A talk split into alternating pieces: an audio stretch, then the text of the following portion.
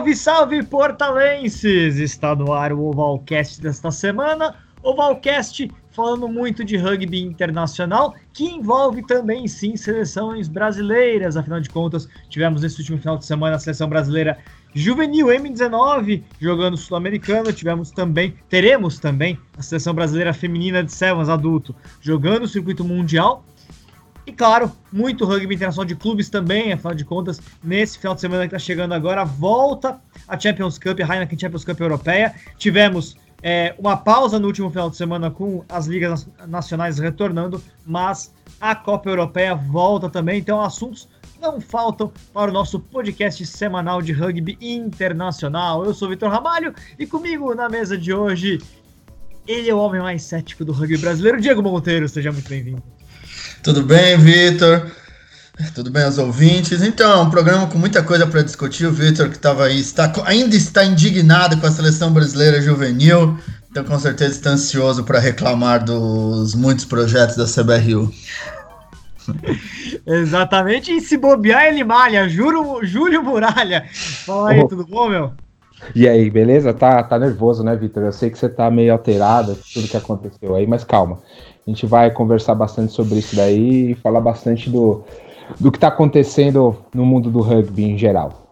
Tá certo, então vamos lá, vamos começar, porque tivemos seleção brasileira jogando ao longo da semana, né? Primeiro jogo foi no dia 27 de novembro, semifinal, o Brasil perdeu de 45 a 0 para o Uruguai, mas era esperável, o Uruguai tá bem na nossa frente no rugby juvenil.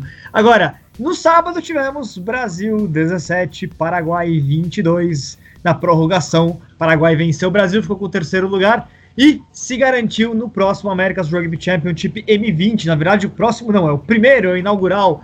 Em 2020 teremos o America's Rugby Championship Juvenil. E o Brasil perdeu a vaga para o time paraguaio na semana que foi anunciada a Liga Sul-Americana, né? Foi confirmado o Corinthians e tudo mais. E cada país terá uma equipe, uma franquia profissional, portanto, no nível do rugby adulto, Todos os times da América do Sul, Uruguai, Chile, Brasil e Paraguai serão profissionais a partir do ano que vem. Comentei isso num artigo meu nesta semana, né? Afinal de contas, nossa grande vantagem sobre nossos vizinhos é que era nosso alto rendimento é profissional e o deles não era. Então o Brasil subiu muito nos últimos anos por conta dessa organização do alto rendimento. Mas daqui para frente todo mundo vai ser. E o nosso juvenil tá bem abaixo. Então o que vocês acham Aí, bem abaixo assim, né? Contra o Paraguai foi equilibrado, o Brasil perdeu a prorrogação, o Brasil poderia ter ganho. Mas mesmo que vencesse apertadinho, o fato de é, não conseguir se impor sobre o Paraguai no juvenil, por si só já é preocupante, não é isso, Muralha? Com certeza, é que nem você disse, o Brasil já vem tendo um acompanhamento, um trabalho para se tornar profissional nas equipes adultas. No juvenil ainda falta bastante isso, mas os juvenis conseguem utilizar um pouco da estrutura que o profissional já tem, do adulto ter. E a gente tomar esse tipo de placar, tudo bem que foi apertado, mas contra o Paraguai, e tomar essa pancada que tomou contra o Uruguai, acendeu um sinal vermelho muito alto, muito grande. A gente tem que repensar, sentar e verificar o que está acontecendo. Falta incentivo, falta jogador, falta gestão. O que está acontecendo? A gente precisa saber o que está acontecendo. Eu sou um crítico ferrenho da política de investimento que a CBRU faz com relação ao rugby no Brasil. Tá? O foco todo no adulto masculino, sendo que o feminino, que dá muito mais resultado, tá aí. A gente vai falar daqui a pouco no Sevens, no circuito mundial, e o juvenil é esquecido. A gente teve a, a o World Trophy aqui em, em, São José esse ano, era uma coisa para a gente alavancar essa categoria, e não foi isso que aconteceu. É, Muralha, preocupante. E aí, Diego? É, é isso mesmo? Você que é muito cético com tudo, me diga, por favor. Não, eu acho que, bem, eu conheço um pouco do treinamento do juvenis lá da CBRU, tem alguns juvenis duras que treinam lá no NAR.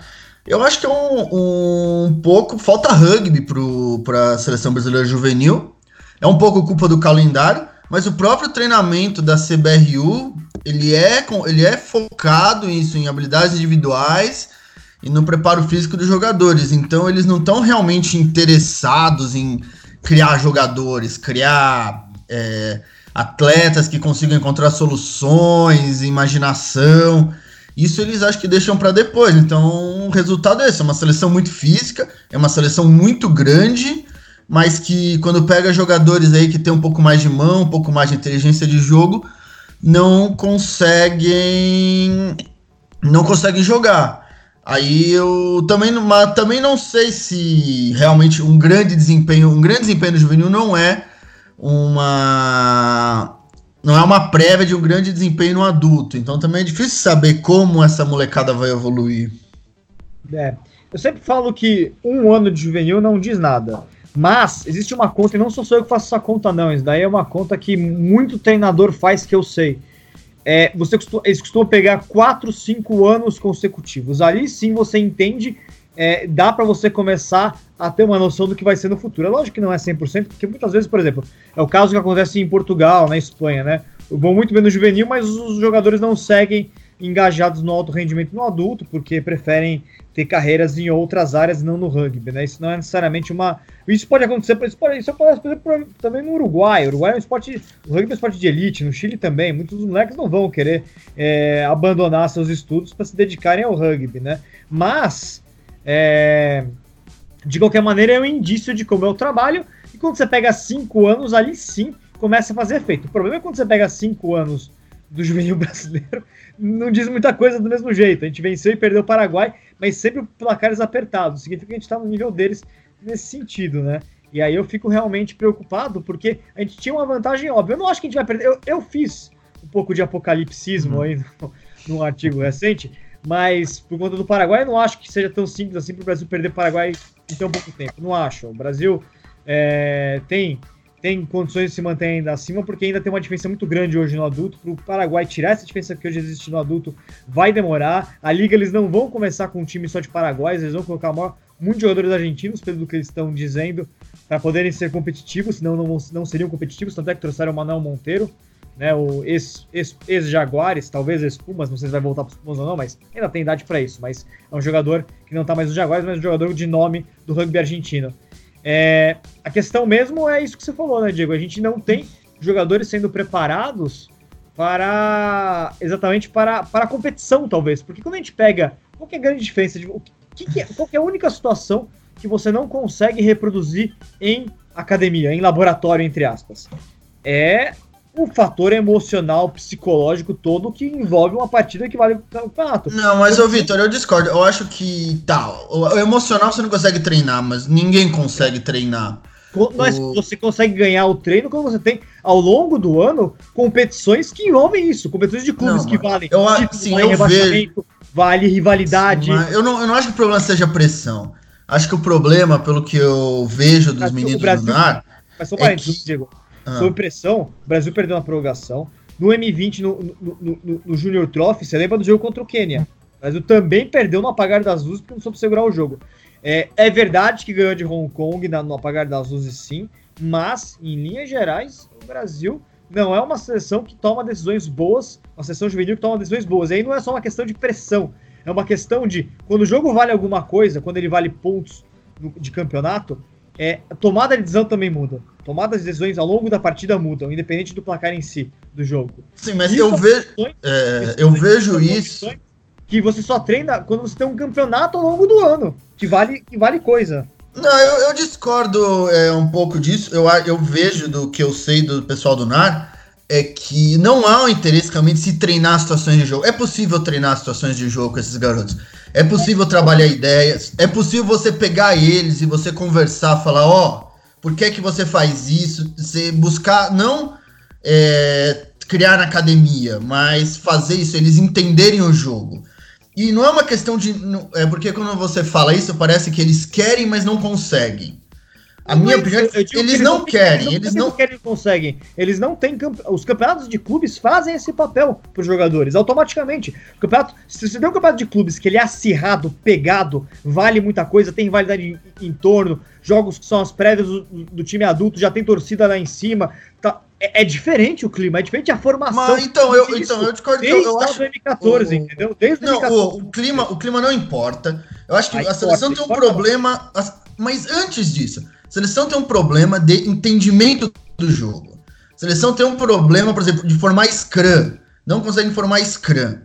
E isso não é porque eles sentiram a pressão, é porque falta isso, treinamento, falta ter, querer criar jogadores de rugby. O NAR não, eu eu vejo. Não sei se, eu não sei se eles não sabem formar Scrum. Acho que não, cara. Acho que Eles eles formaram sabem- mal Scrum Formaram não, mas as situações, situações de jogo, tudo, tudo influencia. Eu não sei se eles não sabem formar, eles não treinam isso. Eu acho que é muito mais uma questão de todas as situações de jogo serem colocadas à prova em jogos que valem alguma coisa ao longo do ano inteiro. Ó, eu, a minha experiência, eu vi juvenis do, ó, eu vi juvenis do Ura irem e passarem lá um mês, dois meses e falavam, ah, tá, ah, você tá treinando rugby? Ele falou, ah, é, a gente vai na academia e a gente treina passe, tacle, é, tal. Então, assim, de falar, de não, não irem falar, ah, tô treinando rugby, a gente tá treinando tal situação de jogo, a gente tá, não, de treinar isso, academia e habilidades individuais. São as duas coisas que você tem investimento no juvenil. A questão é que habilidades individuais e academia não formam jogadores para essa situação. Então, a seleção falta. O ideal seria um campeonato grande, mas falta esse objetivo. Eles querem isso. Para começar, que o primeiro critério do NAR é sempre o tamanho. Então, eles já escolhem os maiores.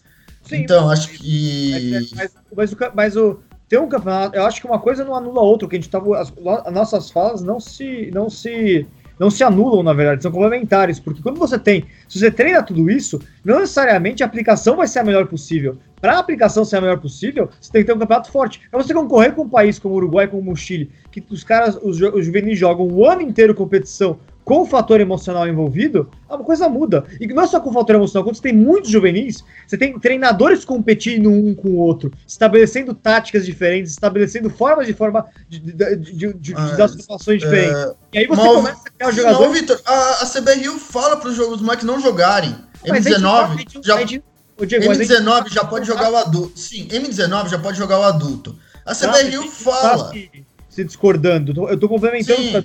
Eu concordo com isso, mas eu não acho que nada disso, mesmo que tudo isso fosse feito, não necessariamente prepararia. Talvez preparasse a gente para ganhar do Paraguai, tudo bem, mas não necessariamente para ganhar do Chile, porque a distância hoje é bem grande já do juvenil, e certamente não para ganhar do Uruguai. Essa é a questão. Pra Tá, primeiro. Uruguai, Tá, mas a quest... Não, o que eu tô falando, Vitor, é que se você, você não vai atingir nada se você não tem nem esse projeto. não, Não tem- isso não passa pela cabeça da CBRU. Eu falei, a CBRU fala para os atletas não jogarem.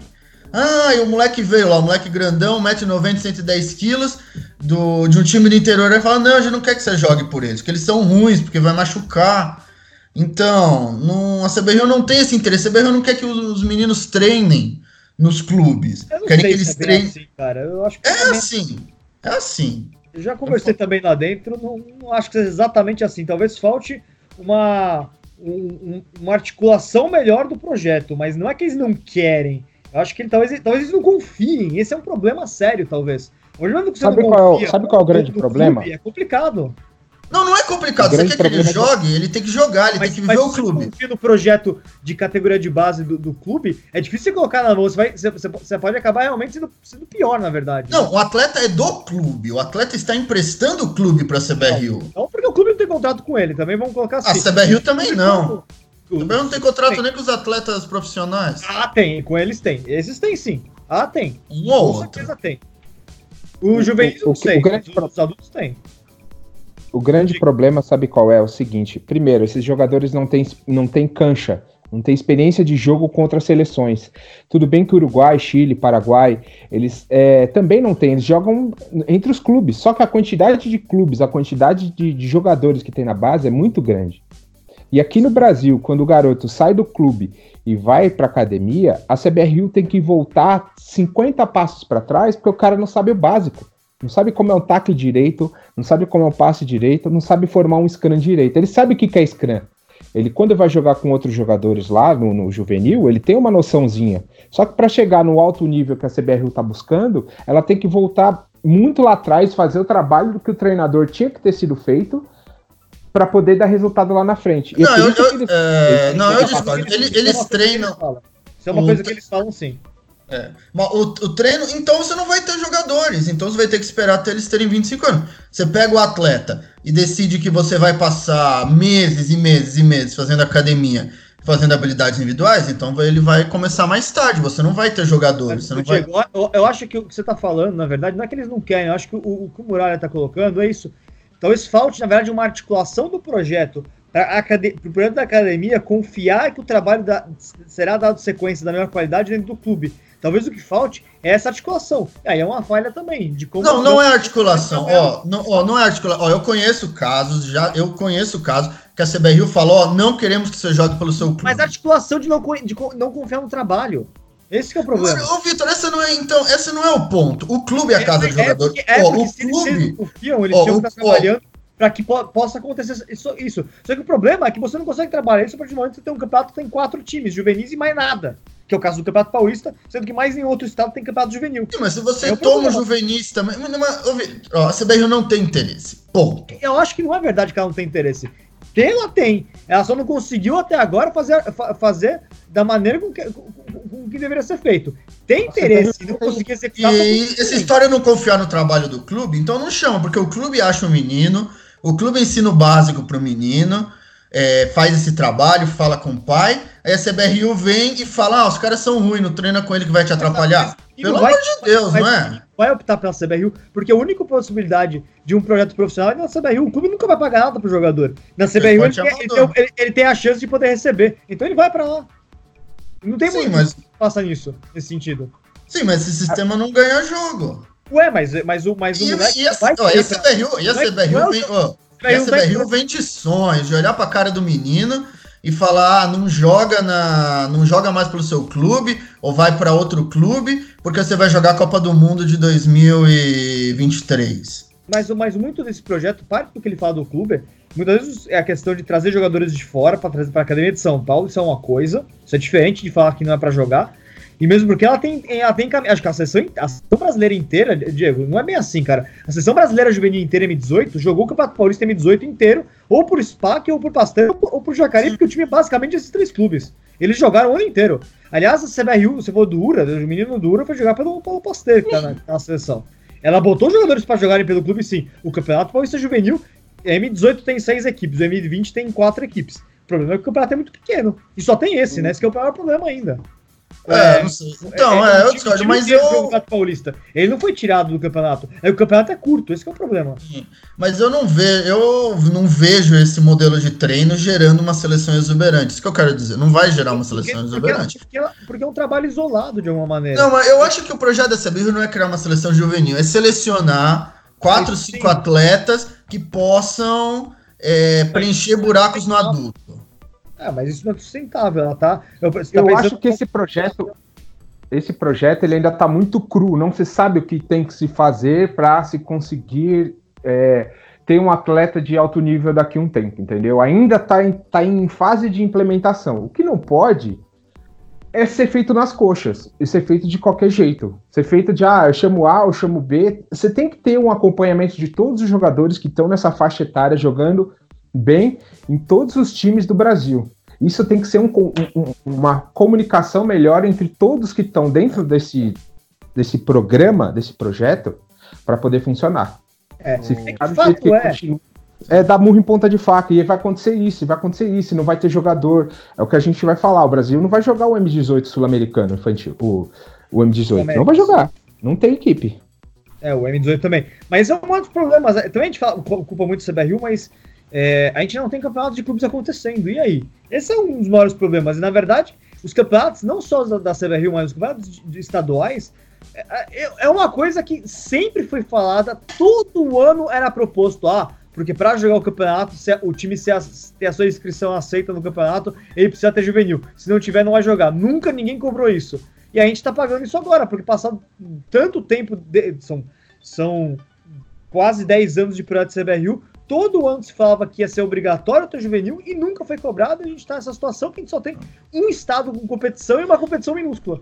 Então, é, mas eu, eu acho é, que. Tá, pro... É preciso encontrar a forma para ter campeonato eu, de. Sim, de... mas eu, eu não sei para o longuíssimo prazo. Mas nesse modelo NAR, você produzindo um, dois atletas bons por ano, ele é perfeitamente sustentável. Você tem um núcleo aí hoje de 20, 30 atletas bons e você vai complementando. Por exemplo, o Felipinho que marcou try no Barbarians. É, mas categoria... qual universo esses jogadores estão sendo tirados? Esse é o problema. o universo que o, que, que o Uruguai escolhe seus jogadores é de centenas de jogadores jogando competição 15, Sim, 20 é. Então, mas a o questão é que o tira a mesma coisa. Sim, a e, questão... e o Brasil tira o, do seu de universo de quatro times jogando campeonato. É. A questão, bem, eu acho que da maneira, é primeiro que o rugby é muito físico. Então, você primeiro você precisa ter o físico certo, principalmente para jogar no Tier 2. E é um pouco o CBR eu achei. Você não precisa ter 50 molequinhos pequenininhos jogando. Se eles conseguirem achar dois, três caras do tamanho do Eben Ebzebet, é, eles vão achar que essa geração já tá resolvida. É, mas esse moleque não tem nenhuma mas rodada que tá... chega no jogo sem, sem, sem, sem, sem o que você falou, sem jogo e sem fator emocional para lidar com o jogo, porque ele. Sim, mas eles acham que ele, ele vai aprendendo no adulto, o rugby, o pico é velho. Aí já, tá, aí já tá tarde, né? A formação dele já tá tardia. É esse é o problema, você não vai chegar no, no, no máximo potencial que você poderia tirar dele se ele desde a base não joga a competição. É, então, para é. ser campeão do mundo, acho que sim, mas para jogar uma Copa do Mundo, não sei, talvez seja. Eu acho, eu acho que, olha, dos 30 países primeiros colocados do ranking mundial, o Brasil certamente, se não é o pior, tá entre os três, dois, três piores de categoria de base. Então, eu não sei se, se, se para chegar. Porque a grande questão dos outros países é que eles não têm um, um, um, nível profissional. Então eles perdem jogadores porque eles não têm um nível adulto profissional. Os jogadores não continuam.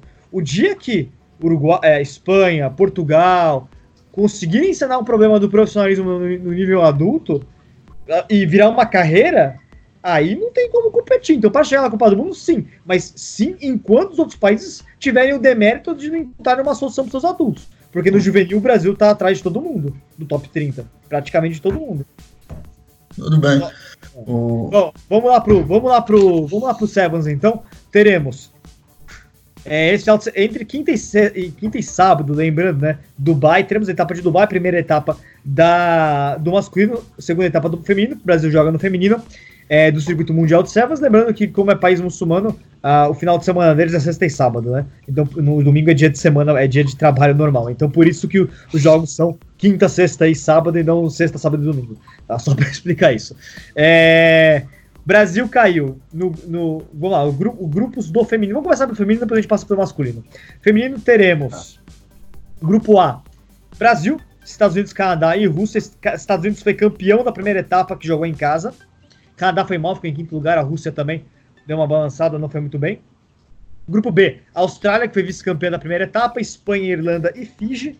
E grupo C: com Nova Zelândia, que ficou em terceiro lugar, França, que ficou em quarto lugar na etapa passada, Inglaterra e Japão. O Japão é o time convidado é, pela segunda etapa consecutiva. O World Rugby está dando uma colher de chá para japonesas, que apesar de terem sido rebaix... É, não terem conseguido a promoção para a primeira divisão, vão sediar os Jogos Olímpicos, então eles vão dar mais torneios aí para elas como convidadas. Brasil nunca venceu na história Estados Unidos e Canadá, mas curiosamente venceu seus dois últimos confrontos contra a Rússia. O Brasil, como convidado na, na, na temporada passada, venceu a Rússia é, quando enfrentou ela. E aí, o que, que, vocês entendem? Seleção brasileira com uma seleção bastante. Eu vou até pegar aqui a escalação. Uma seleção que é, é a base da seleção que vem jogando, sim, mas é uma seleção claramente ainda dentro de um processo de renovação que o Ruben Samuel, te, te, o Ruben Samuel, o técnico brasileiro, uh, do Brasil, tem trabalhado. O Brasil vai jogar com, com 13 jogadoras. A Aline Bednars, que é a Yu do SPAC, a Andressa Alves do Guanabara, jogadora jovem, né? A Bianca da Leoas, a Bianca do Melina, a Ashley do Guanabara, jogadora jovem também, assim como a Bianca, né? A Fran do Melina, Isadora Izzy do, do Niterói, a Leila das Leoas, a Luísa do Charrua, Mari Nicolau do São José, a Rafa Zanelato do Curitiba, a Raquel do Charrua e a Mulan, Thalia Mulan do Delta. Eu falo o nome dos clubes, mas elas não jogaram pelos seus clubes nessa temporada do Super Sevens, né? E aí, Diego, expectativas? Oh. Bem, para começar, falar que é ciclo, é o último, são os últimos campeonatos antes da Copa das Olimpíadas, então é um ano que. Oito, né? Tá... Oito torneios esse ano, é recorde o, o circuito feminino. É, e ele acaba e logo você vai ter as Olimpíadas depois. Sim, ele acaba em junho. É, e em maio, perdão. E aí em em, a, em, ju... é, em comecinho de agosto, os Jogos Olímpicos, né? É, então, é um, é, um ano, é um ano importante, as equipes vão estar tá todas pensando nisso, que é, um, é, é a hora de estar tá na ponta dos cascos ter o seu melhor em campo, então realmente vai ser um campeonato muito duro. E o Brasil, como você falou, é isso vem de uma vem de uma renovação aí desde a da Olimpíada passada, mas ainda não encontrou muito time. O estilo Ruben Samuels está começando um projeto novo depois da saída do Brentfield. Então vamos ver, tem um grupo difícil. Se a Rússia é um time ganhável, não, Estados Unidos. Chris New. Brentfield Chris era... New, desculpa. Oh, tudo igual, tudo neozelandês. É. Chris New, desculpa. Tudo Brentford é do masculino, né? É, o Brentford é do masculino de 15, né? O é. do Sevas era o Andrés Romagnoli, o argentino antes. É. Então, é, e tem a Rússia, mas tem Canadá e Estados Unidos. Foram segundo e terceiro, se não me engano, ano é, temporada passada. Então, um grupo duríssimo e acho que realmente as meninas estão precisando de um bom resultado. Vem de uma série muito dura de resultados aí. As derrotas para Colômbia, o último lugar na etapa passada. Então, realmente seria bom. É a hora para começar a crescer para a Copa do Mundo delas conseguirem ganhar um pouco de confiança e fazer uma série boa de resultados. É, o Muralha, três jogadoras que foram olímpicas apenas no grupo, a Isa, a Raquel e a Luísa, as outras todas jovens, mas algumas já com bastante experiência com a seleção, caso da Bianca, né? A própria Rafa, a Leila, que foi destaque lá no, no, no, no Hong Kong quando o Brasil foi campeão da segunda divisão. Mas a maior parte das jogadoras tem menos experiência, sim, apesar de já terem jogado etapas, quase todas, todas elas jogaram etapa de circuito mundial como convidado, quando o Brasil jogou como convidado, mas é, é uma seleção em linhas gerais mais jovem, né? É, o que, que, você espera? Será que é, será que como é que vai ser essa temporada para o Brasil, na verdade, né? Porque a missão do Brasil, além de se preparar para os Jogos Olímpicos, é não cair, né? São 11 seleções fixas, uma cai, então tem que terminar pelo menos em décimo, né? Lembrando que agora em Dubai é, mudou o sistema de, de, disputas, não tem mais semifinais é, pelo nono lugar. É, os dois piores últimos colocados, ou seja, os dois piores quartos colocados de grupo, vão fazer já um, um jogo direto pelo, ter, pelo 11 lugar, enquanto o melhor quarto colocado vai já fazer direto o jogo contra o pior terceiro pelo nono lugar. As demais equipes avançam às quartas de final. Então mudou um pouquinho, foi simplificada a disputa do torneio. É, eu acho que uh, essas novas jogadoras que estão entrando agora na seleção, elas vão pegar um pouco mais de experiência nesse ano duro que todas as seleções vão querer jogar no, no, no máximo delas para se garantir e chegar bem na, no, nos Jogos Olímpicos, né? É, o Brasil tem que bater de frente com Rússia, com bastante. É, é... Tem que ganhar da Rússia, né? É, tem que ganhar da Rússia, exatamente. É, para mostrar que tá evoluindo, para botar para mais para frente, lá para janeiro, fevereiro, jogar bem forte contra os Estados Unidos e Canadá, que são as forças que a gente tem na nossa região e ver o que, que a gente consegue fazer para se classificar para os Jogos Olímpicos. É, o Brasil ficou em décimo, se eu não me engano, na, na últimos, nos últimos Jogos, então vamos tentar conseguir um lugar melhor no, nos próximos Jogos. É, nono, nono, Brasil nono, décimo Japão, aí Isso. ficou Quênia e, e, Colômbia.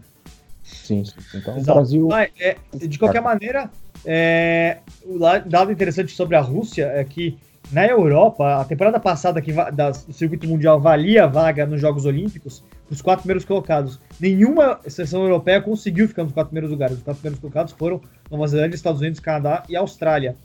É, portanto, a eliminatória europeia foi maluca. A Grã-Bretanha conseguiu a classificação, venceu a França. A França era a favorita, na verdade, e as inglesas venceram. É, e agora a França, a Rússia e a Irlanda vão. A, Rússia não, a Rússia tá de, é, a Rússia tá de fora, na verdade. É, a Rússia ficou de fora, exatamente do, do, do, da etapa. Não, não. É. Não, pera, acho que as três estão. Não, exatamente.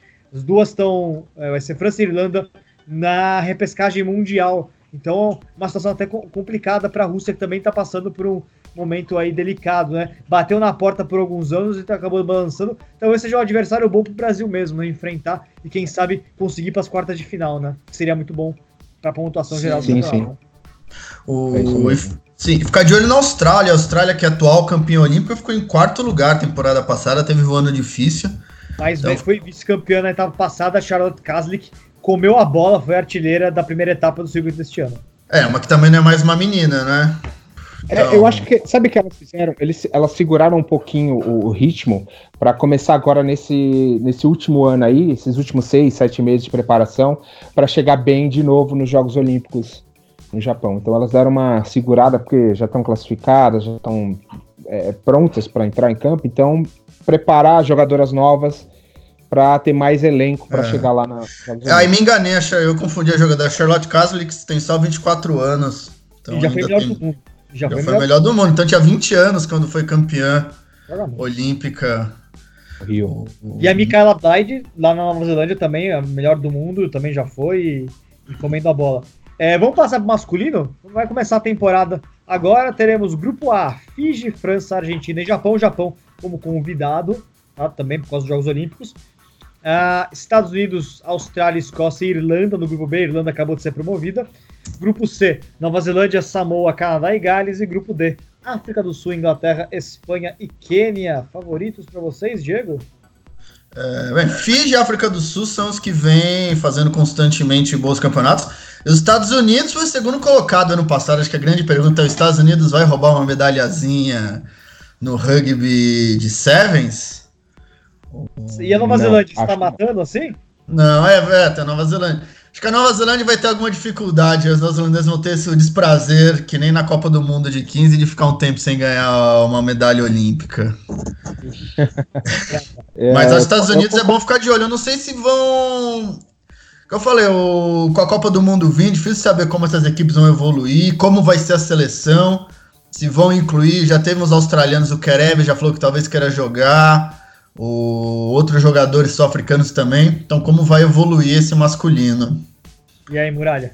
É, concordo com o Diego que Fiji e África do Sul estão disparados em, em, favoritos. A Nova Zelândia vem ainda se reformulando. É, eu acho que o Japão pode ser uma surpresa pelo trabalho que está sendo feito desde quando se soube que seria em Tóquio e teria rugby, já que todo, teve todo esse trabalho para ter a Copa do Mundo agora, desse ano. Então eu acho que pode ser uma surpresa como eles surpreenderam no 15. Não tem o mesmo nível ainda que o 15 tem. Foi mas, colocado no Rio pode... 2016, né? Vamos lembrar disso. Mas aí acabou sendo rebaixado na Série Mundial de Sevens e perdeu perdendo na segunda divisão e não voltou, né? É, não voltou ainda. Mas eu acho que pode surpreender novamente aí. Aliás, aliás desculpa, desculpa, não perdeu perdendo, não. Foi rebaixado. Perdeu para Gales e foi rebaixado nessa temporada agora, né? A última sim. temporada tá na primeira divisão, isso.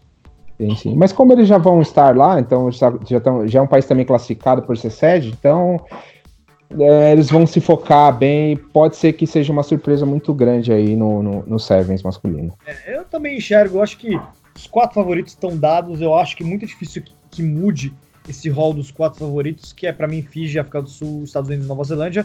É, vamos, ver, vamos analisar bem esses quatro, porque certamente vão estar no pódio do, do Rio 2016. Pelo menos uns dois desses, aí, desses quatro estarão no pódio, na minha, na, na minha opinião, no, no Tóquio 2020, perdão.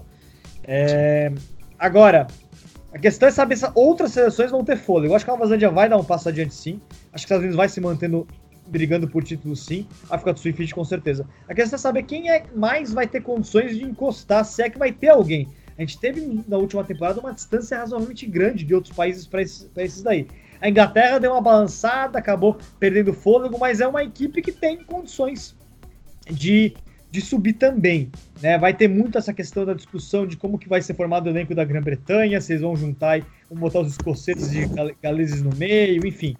É, mas eu queria ver outras seleções, né, analisar se elas têm condições de, de despontar. E a mesma coisa acontece. A Austrália é sempre um, uma seleção que né, flerta, Argentina, é interessante ver como é que ela evolui. Quênia é interessante ver como evolui, porque o Quênia foi muito mal na temporada passada por conta de uma briga de atletas com federação local lá, então vamos ver como é que, como é que, como é que vai ser. É, Mas eu acho que... É, só uma coisa, na, na briga para os Jogos Olímpicos, é a mesma coisa, né? A Europa não conseguiu nenhuma vaga direta e a Grã-Bretanha também conseguiu a classificação pelo, pelo, pelo Olímpico Europeu. E aí a gente vai ter França e Irlanda na repescagem mundial. Então, as duas seleções são seleções interessantes que evoluíram muito no último ano. A França evoluiu muito no último ano. É, e a gente vai ver como é que eles vão se comportar ao longo da temporada, porque eles vão jogar sob pressão. Assim como joga sob pressão Samoa, né? Também não conseguiu classificação até agora para os Jogos Olímpicos. Então, são três seleções que têm potencial e a gente vai ver como é que elas se comportam ao longo é, da temporada. Irlanda e, é, Irlanda e França podem classificar as duas para a Copa do Mundo. Uma não, vai ser só uma só uma. França vai ficar entre França, e Samoa, né? Os três. É, é a repescagem mundial. Então vamos ver, vamos ver como é que eles se comportam. Eu acho que, sobre o rebaixamento, eu acho que quem tem que tomar cuidado para esse ano, o Quênia, se ele não acertar a questão de Atlético Federação, a Espanha, ela vem se sustentando na primeira divisão, mas, né, e aí Gales, né, que não investe nada no Sevens, deve estar, tá vai, vai brigar para não cair com certeza. Diego, falei. Hum. O... É, acho que você colocou, acho que bem, acho que pro campeonato em si, é, esses quatro que você falou não vai ter muito como fugir mesmo. Pra Olimpíada, a Olimpíada é um campeonato de tiro curto, um torneio, é um erro.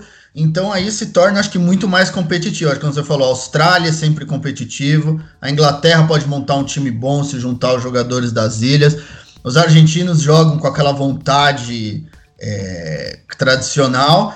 Então acho que para os Jogos Olímpicos tem muitas boas seleções. A gente viu o que aconteceu com a Nova Zelândia. Então tá tudo em aberto, mas porque Austrália, Inglaterra conseguem ser uma etapa, uma boa etapa, ter um vice-campeonato, um terceiro lugar. O problema é que com a série de etapas você precisa ser constante também. O que acontece com esses países, isso, principalmente Austrália e Inglaterra, é isso, é segundo numa, é oitavo na outra, aí é quarto, aí é quinto, aí ganha uma etapa de surpresa, e na outra é fica em décimo. É muito equilibrado o circuito. Vamos colocar tudo bem que o, o topo tem, tem, tem sido sempre os mesmos times mas, na temporada, mas a meiuca do, do circuito mundial é muito equilibrada, né? É. Uhum. E se mantém, né? Não tem uma surpresa, não tem um time que vai se destacar de repente e, e desequilibrar a balança. É muito, muito. Tudo muito igual, né? É. Senhores, vamos reta final do programa, dar uma pincelada ainda na, na Copa Europeia, a Heineken Champions Cup, que retorna esse final de semana. Tivemos também competições rolando nesse, nesse, nesse final de semana nas ligas nacionais, né? Só passando aqui, teremos na sexta-feira Beth e Clermont. No sábado, Lyon contra Benetton Treviso, Northampton Saints contra Leinster. Jogo bom, e Northampton Saints lidera a Premiership, Leinster lidera invicto Pro 14.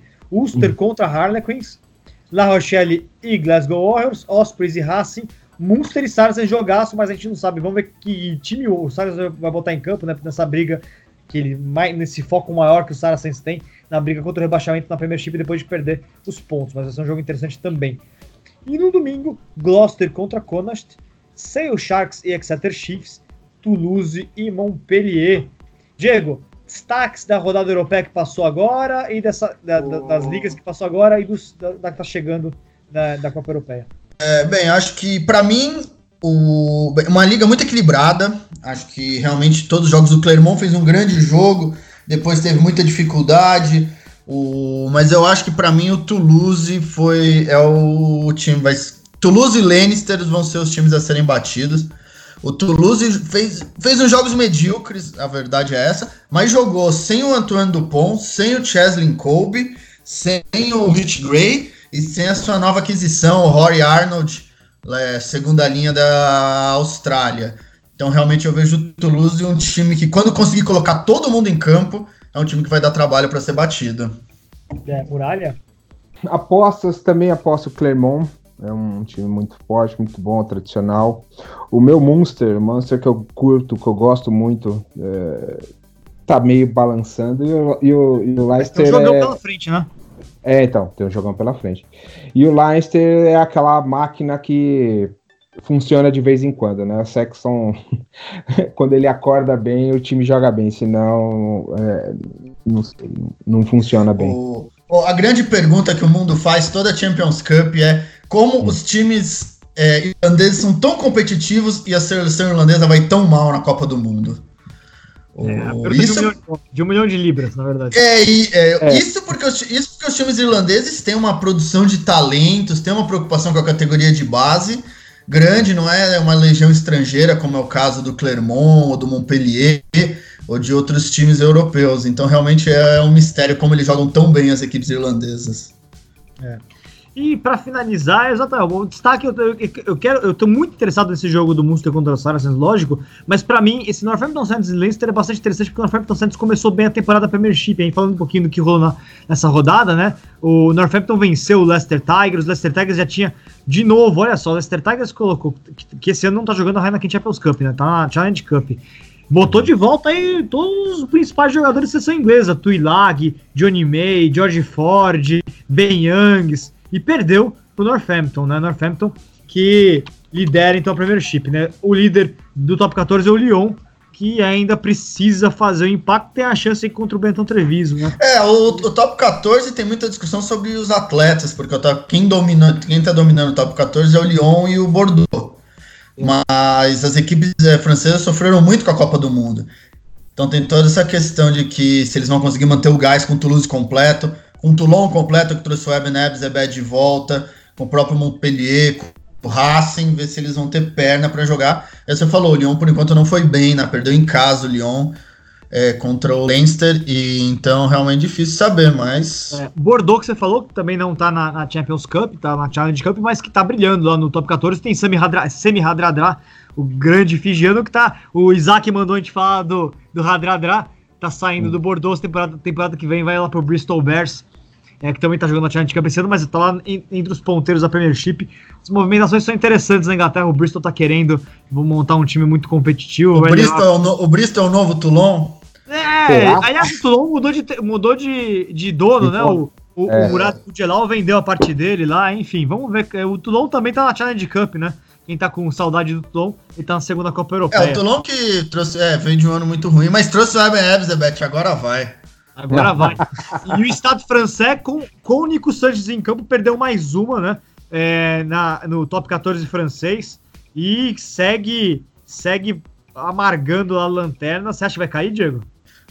Tá difícil, porque ele já. Porque no campeonato eu até coloquei onde acho que são oito pontos entre o terceiro e o décimo terceiro colocado. O Stade francês tá oito pontos fora da zona de rebaixamento. Ele tá muito atrás do bolo. Vai precisar ah, se conseguir, ó, se ganhar os seus jogos em casa, os, os jogos que faltam em casa, ele não cai. Mas tá difícil. É, ó, só para falar aí, o Estado francês tá seis pontos abaixo do Ajan. A, a, penúltima colocação ele é uma repescagem contra o vice-campeão da segunda divisão, né? Então não é totalmente fora da zona de rebaixamento. O décimo segundo colocado, aí sim fora da zona de rebaixamento, oito pontos mesmo pro, pro Castres, né? Castres que vai mal também nessa temporada. Ah, mas eu falei, é uma ilusão, porque do Castres pro terceiro colocado, que é o Toulouse ou Clermont, são, são 4, 5 pontos.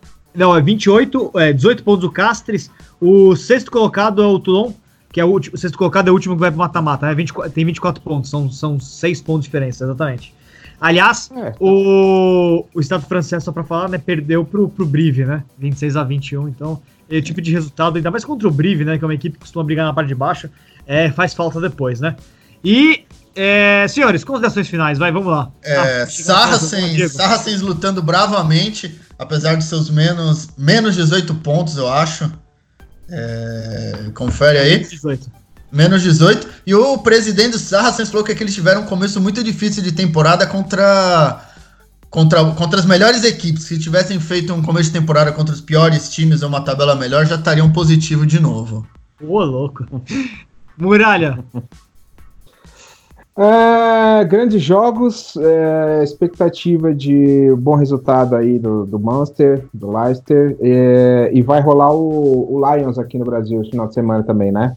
É, exatamente, tem Lions então... aqui. Tá, a taça da Copa do Mundo de Rugby League também vai estar por aqui, viu? Na... Ah, é verdade, verdade, é. é. Senhores, eu me despeço dando os números, números de Roy Best, o grande Roy Best, que se despediu nesse final de semana do rugby de vez. Ele capitaneou Barbários. Barbários na derrota para Gales. É, o último amistoso também foi de despedida do, do Warren Gatland. Na verdade, nem foi de despedida porque o Warren Gatland comandou os Barbários e não Gales. Mas é o evento que ele se despediu da torcida galesa e assumiu já o Wayne Pivot como técnico de Gales. Gales venceu, foi um jogo ao estilo Barbarians, de ser, com muitos pontos para os dois lados, vitória galesa. E Roy Best se despede. Olha a carreira dele, hein? Fenomenal quatro títulos de Six Nations. Aliás, se não me engano, ele é o irlandês com mais títulos de Six Nations na história. 2009, 2014, 2015 e 2018. Dois deles foram de Grand Slam, inclusive 2009 e 2018. Teve também um título do Pro, do Pro 14, hoje na época Pro 12, pelo Ulster, em 2006. Teve vice-campeonato de Heineken Champions Cup pelo Ulster, acabou não conseguindo o título é, europeu de clubes. E não conseguiu passar das quartas de final da Copa do Mundo. Mas, de qualquer maneira, ele é um capitão histórico, um jogador brilhante, um dos maiores que eu vi jogar certamente. Mas conseguir quatro títulos de Six Nations pela Irlanda, e em 2009 a Irlanda não ganhava, fazia um título inteiro, fazia quase 40 anos, não, fazia, acho que fazia 40 anos, na verdade. É, uhum. é muita coisa, é muita coisa. Então, parabéns por toda a carreira, o Roy Best, que se despediu, se despediu com de, num palco, num evento que, que realmente é legal demais, que são os Barbarians, né? É, 40 anos não, desculpa, o último título tinha sido em 85, depois ganhou em 2009. Enfim, era muito tempo de qualquer maneira.